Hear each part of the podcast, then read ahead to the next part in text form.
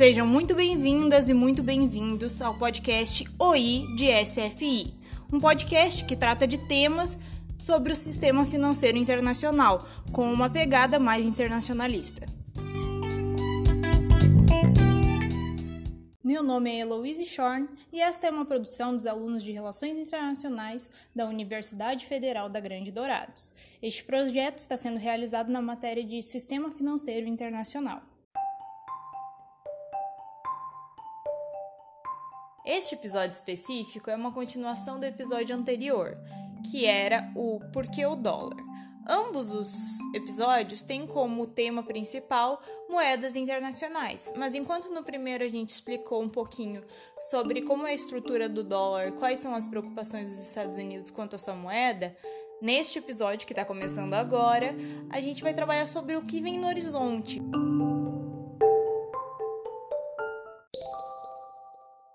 Muito se fala sobre a expansão chinesa no mercado internacional. A China tornou-se hoje a segunda maior economia do mundo, segundo números publicados pelo próprio país.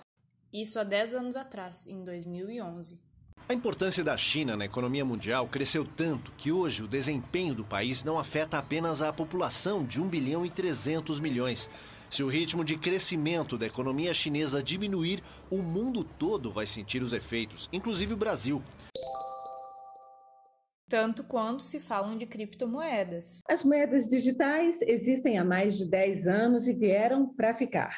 Sem dúvida, são o futuro do dinheiro. E cinco criptomoedas que eu acredito que você tem que ter na sua carteira. Algumas você pode operar no curto prazo e algumas para o longo prazo.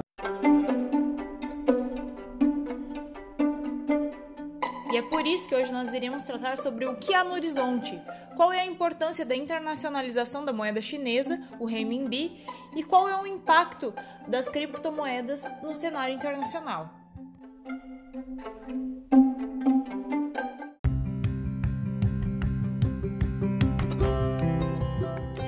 Tema quase místico para quem não trabalha com isso, né? Então, é por isso que a gente chamou a Aline Martins. Ela é professora de Relações Internacionais na Universidade Federal de Goiás e coorganizadora do livro Transformações no Sistema Monetário Internacional. Ela vai desmistificar tudo isso com a gente. Presta atenção! Antes da gente começar a nossa entrevista com a Aline, pensa aqui comigo. Qual é o país que vem à sua mente quando a gente fala do futuro da economia global? A China, né? Então vamos falar um pouquinho sobre ela. Como o tema desse podcast é a internacionalização da moeda chinesa, a gente vai explicar um pouquinho sobre a história da China, sobre quais são os seus aspectos e como eles influenciaram a essa internacionalização. Só que primeiro, o que é internacionalização de uma moeda? Bom, primeiro, a gente tem que lembrar que uma moeda internacional, ela é antes disso uma moeda nacional. Isso sem contar as criptomoedas, que aí é outro papo totalmente diferente. Então, uma moeda internacional é uma moeda nacional que passou pelo processo de internacionalização. O processo de internacionalização vem com o intuito de que outros países utilizem a sua moeda para fazer acordos internacionais, ou seja, que outros países negociem na sua moeda. Isso significa que esses outros países terão reservas de valor nessa moeda. Bom, agora falando sobre a China.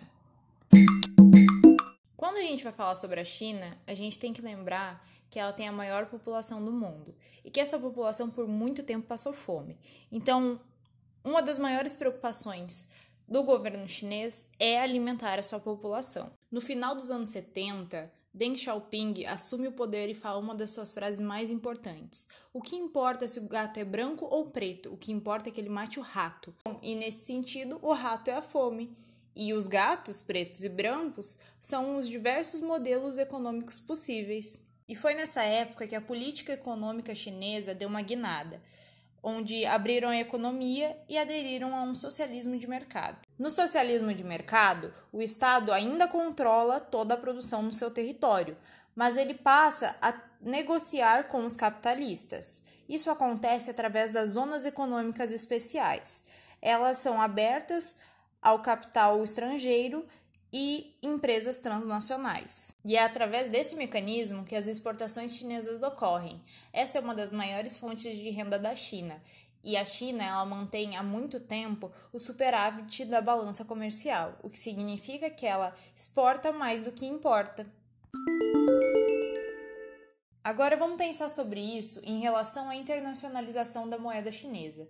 Existem muitos países, como o Brasil, que são altamente dependentes da economia chinesa, pois exportam e importam muito com a China. Nessas relações, a China tem certo poder de barganha. Pensando nisso, a China pode passar a fazer relações econômicas internacionais com esses países na sua própria moeda e como existem muitos países que negociam com a China, mais tarde pode ser, não significa que vai acontecer, mas é uma esperança, que esses países que tiveram relações com a China façam relações entre eles através da moeda chinesa. Agora eu acho que você já tem o básico para entender um pouco mais sobre essa entrevista. Vamos começar? Primeiramente, Aline, muito obrigada por ter aceitado o nosso convite de participar do podcast. Seja muito bem-vinda. É, a minha primeira pergunta é qual foi a intenção e o motivo que levou a China a internacionalizar a sua moeda? Oi, Luiz. É, falando um pouco sobre né, a internacionalização da moeda chinesa, o renminbi, não se sabe direito o que, que os chineses querem com essas políticas de internacionalização da sua moeda. Né? Se eles querem é, só adquirir, vamos dizer assim, uma maior autonomia em relação ao dólar, né? diminuir a sua dependência em relação ao dólar, ou se de fato eles querem construir uma arquitetura monetária e financeira paralela ao dólar, para que eles possam né, dar mais espaço ao renminbi e fazer que futuramente ele seja né, uma moeda internacional, ou até mesmo a principal moeda internacional.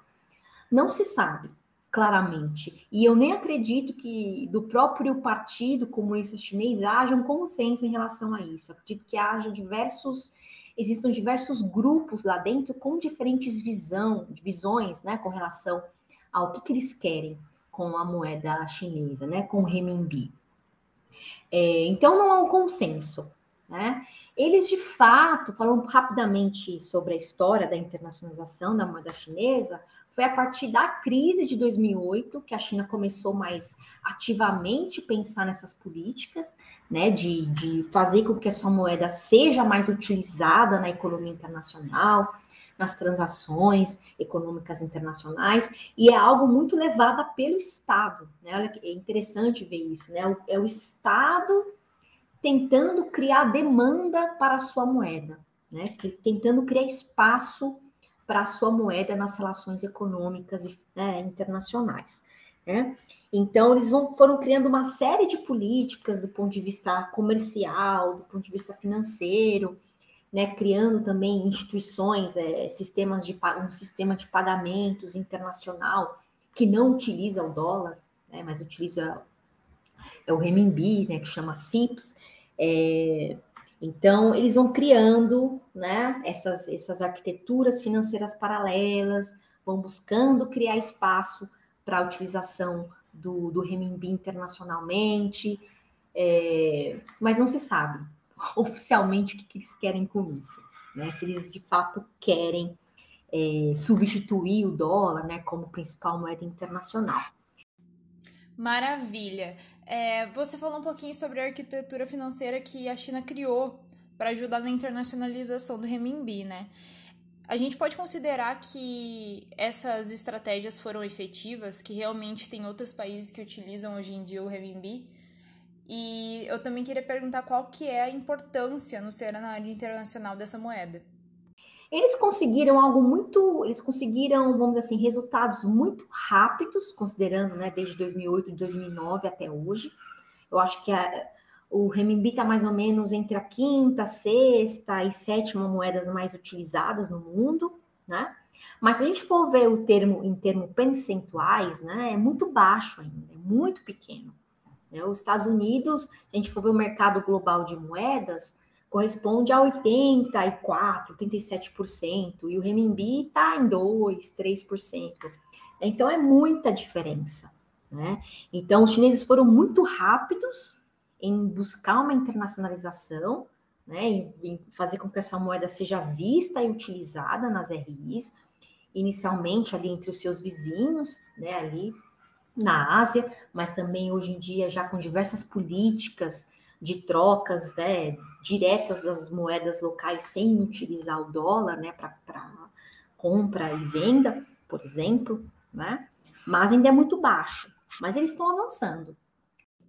Então está avançando a utilização da moeda renminbi como moeda internacional. É, a gente já falou anteriormente que não se sabe o que a China quer com essa internacionalização. Mas se caso fosse ser a moeda mais utilizada internacionalmente, é, teria algum impasse, alguma questão nesse sentido que poderia barrar essa utilização? O que uma linha de autores coloca, principalmente de uma, uma, né, uma, é, uma linhagem um pouco mais, vamos dizer assim, liberal, é, eles dizem o seguinte: olha, a China tem muitas limitações, né?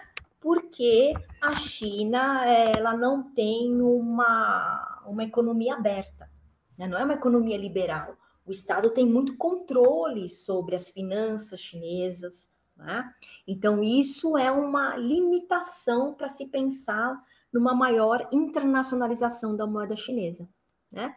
Porque quando, quando você está dizendo que a gente está internacionalizando uma moeda, isso quer dizer que atores internacionais vão comprar e vender o renminbi, né, a qualquer momento, certo? E nessa nesse jogo de compra e venda, o valor da moeda varia, né? Porque ah, eu agora eu vou reter renminbi, então vai ter mesmo menos renminbi no mercado. Isso pode tender a aumentar o valor do renminbi, né, no mercado internacional.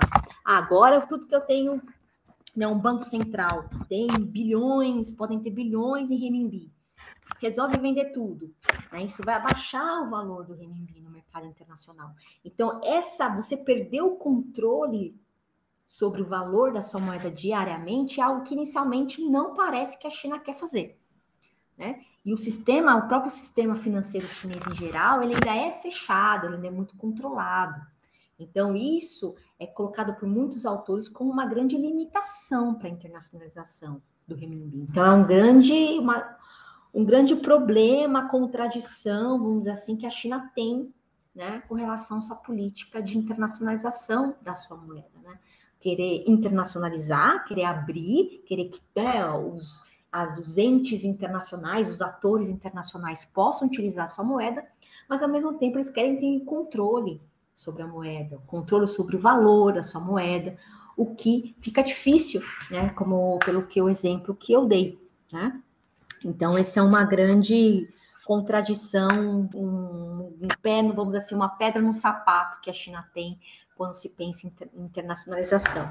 Então, inicialmente, né, somente nessa vertente mais liberal, a China teria que liberalizar a sua economia, para que de fato a moeda chinesa possa ser mais utilizada nas relações internacionais. E isso vem, vem sendo feito de uma maneira muito devagar e não se sabe até quando é, eles vão avançar nessa agenda. Né? Então, é a ver, são mais é, expectativas do que vai acontecer. Então, a gente não tem uma resposta clara em relação a isso a gente percebe que o renminbi foi internacionalizado por medo e insegurança no dólar, por causa da crise de 2008. É, se outros países decidissem internacionalizar suas moedas, isso poderia levar a novas crises?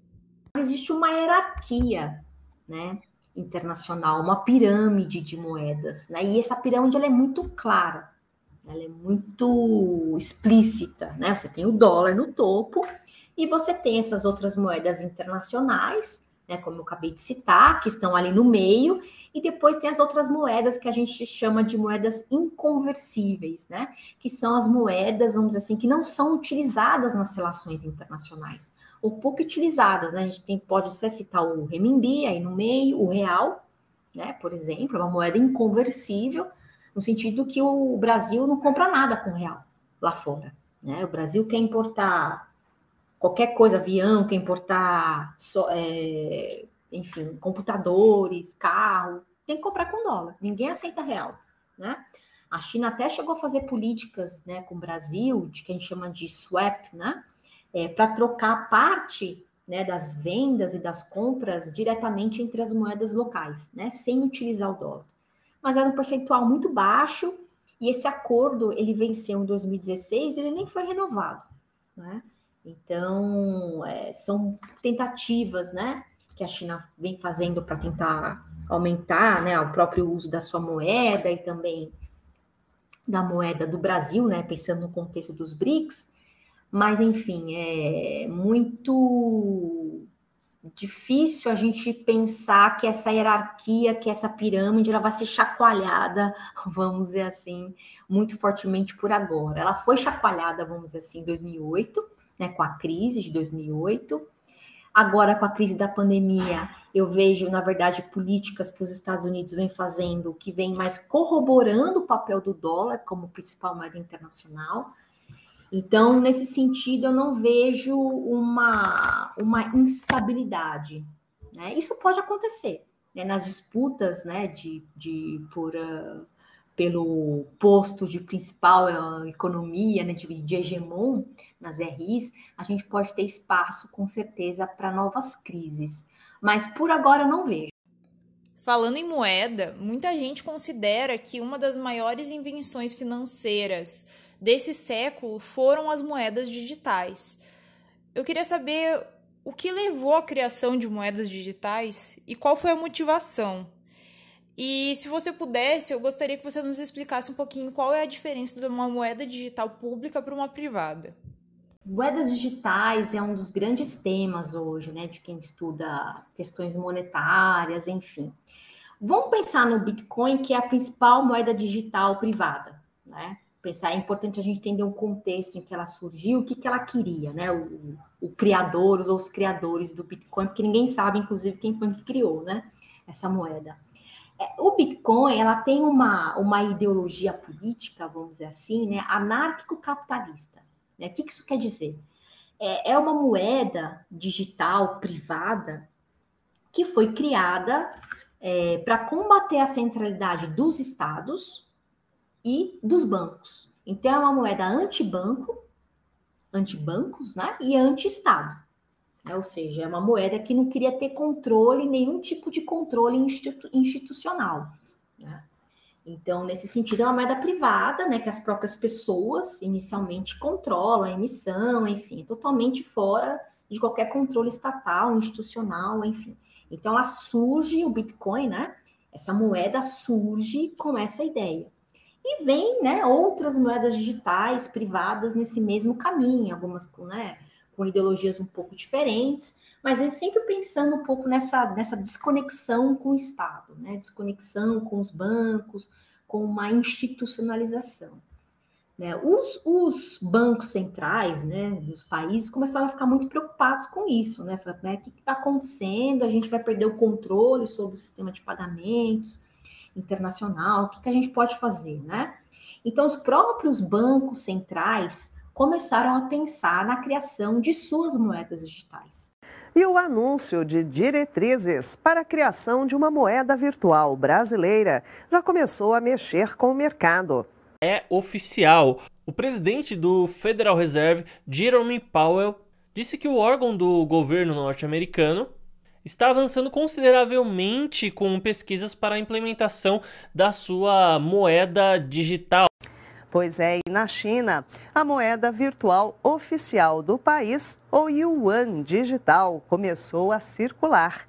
Então, se a gente pensa em moeda digital hoje, a gente tem que pensar em moeda digital privada e moeda digital pública, né, que são basicamente as moedas dos bancos, moedas digitais, né, dos bancos centrais, emitidas pelos bancos centrais que utilizam, vamos dizer assim, as mesmas tecnologias, pelo menos a mesma tecnologia que o Bitcoin, né, da blockchain, né, só que com controle do Estado.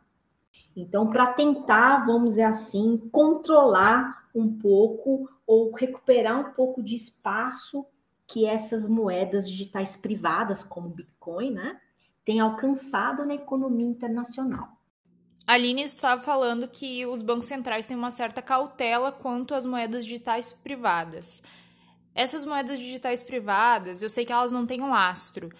Elas são consideradas seguras? Tem alguma possibilidade de uma moeda digital privada ficar igualada a uma moeda pública no sentido de segurança e de utilização? Essas moedas, né, o Bitcoin, elas não têm lastro em nada, né, em, em ouro, em nada, né? Ela é inicialmente, né, um meio de pagamento. Né? Você compra uma coisa, aí você vai pagar, você utiliza o Bitcoin para fazer essa intermediação. Moeda como, né, como meio de pagamento. A gente já falou no primeiro episódio dessa série, mas vamos relembrar quais são os três pré-requisitos para ser considerado uma moeda? Como a Aline já disse, uma moeda é um meio de pagamento. Você consegue comprar e vender alguma coisa através dela. Ela também é uma reserva de valor. Ou seja, daqui cinco dias ou cinco anos, você quer comprar alguma coisa com aquela moeda, você tem que conseguir. Ela não pode deixar de existir. E por fim, ela tem que ser uma unidade de conta. Você tem que conseguir precificar alguma coisa com ela. Então, nesse sentido, as moedas digitais privadas e o Bitcoin, que é a mais famosa, a mais utilizada, ela é um meio de pagamento, mas ela não é reserva de valor e nem unidade de conta. Né? Então, existe essa limitação.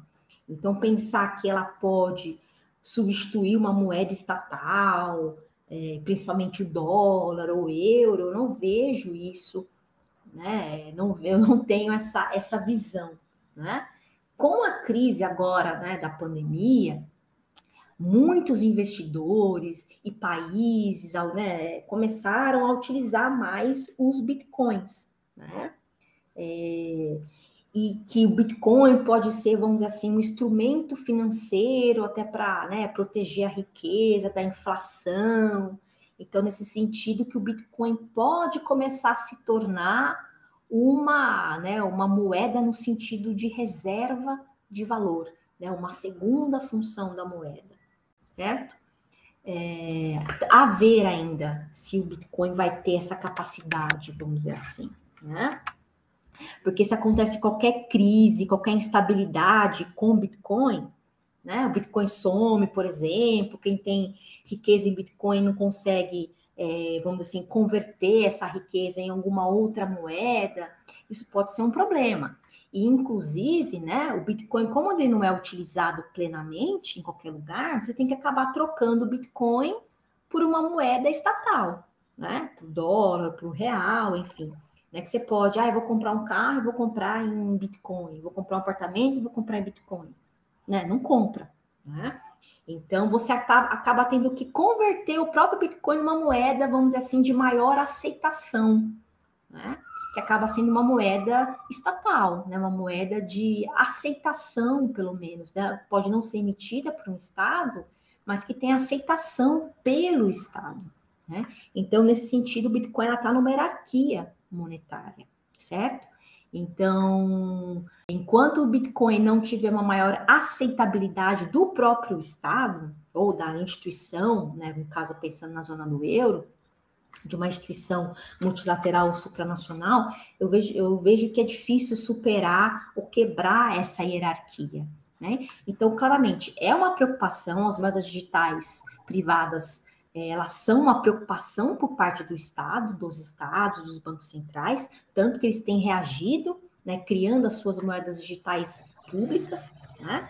Mas eu não vejo a curto e médio prazo uma capacidade tão grande de conseguir, vamos dizer assim, é, rivalizar com uma moeda de estatal, né? Uma moeda de origem estatal que tenha que seja emitida pelo Estado, que tenha uma aceitação ampla do Estado né? Então, enfim, ela, ela acaba, o Bitcoin, as moedas privadas digitais, em geral, elas acabam é, limitadas por essa hierarquia. Né? Então, a curto e médio prazo, eu não vejo nenhuma grande mudança nesse sentido. E eu acho, inclusive, que é uma, uma questão estrutural da própria moeda, né? das próprias moedas digitais privadas. Elas não vão conseguir, pela sua própria estrutura, né? pelo menos por agora, ser de fato uma grande ameaça a uma estatal. Muito obrigada, Aline, pela entrevista. As suas explicações elas ajudaram muito a desmistificar esses temas que parecem tão complicados das relações econômicas internacionais. Foi um prazer te receber aqui no nosso podcast. Neste episódio, nós contamos com a entrevista da Aline Martins, professora de Relações Internacionais da Universidade Federal de Goiás. Nós passamos pelo socialismo de mercado chinês, a internacionalização da moeda chinesa, criptomoedas públicas e privadas e o que mais vem pela frente. E agradecemos agora pela sua audiência e te esperamos no nosso próximo episódio. Tchau!